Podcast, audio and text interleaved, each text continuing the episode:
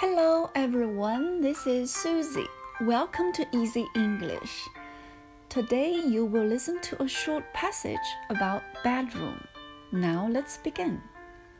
My bedroom. This is my bedroom. It's not big, but it's nice and clean. There are pictures on the wall. The window is big and the curtains are very beautiful.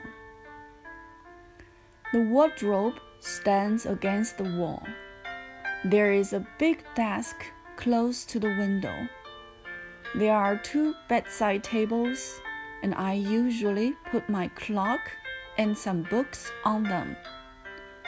My bed is nice and cozy. I usually sleep in my bed with Teddy, my favorite stuffed animal. I love my bedroom. What about you? Tell me about your bedroom. The end.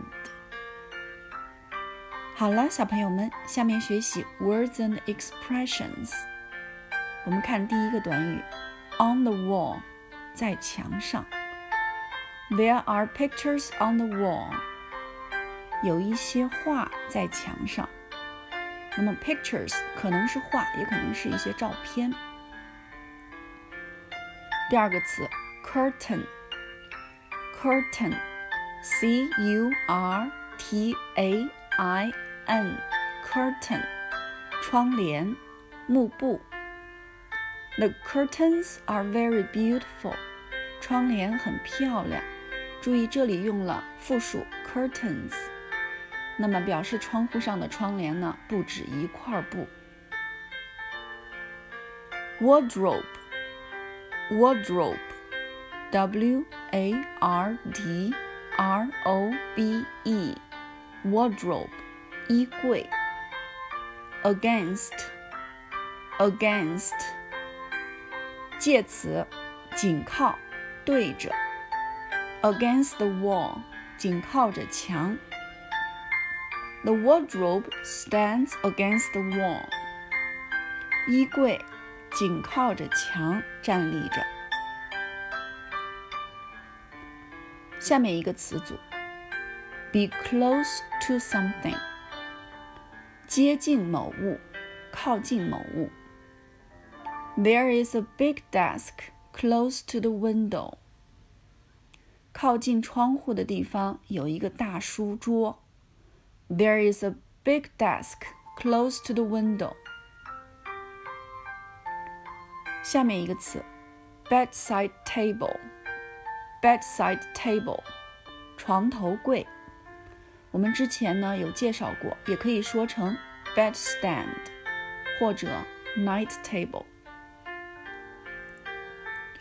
接下来一个词 cozy，c o z y，cozy，形容词，舒适的、惬意的、安逸的。My bed is nice and cozy. She is in her cozy bed in her pajamas. Pajama 睡衣。She's in her cozy bed in her pajamas. 她穿着睡衣，躺在她舒适的床上。注意这里边在床上是 in the bed。当你用 in the bed 表示在床上时，你一定呢是有被子或者是毯子一类的覆盖物盖着自己。如果没有盖的时候呢？用 on the bed. There is a stuffed animal on the bed. 在床上有一个绒毛动物玩具。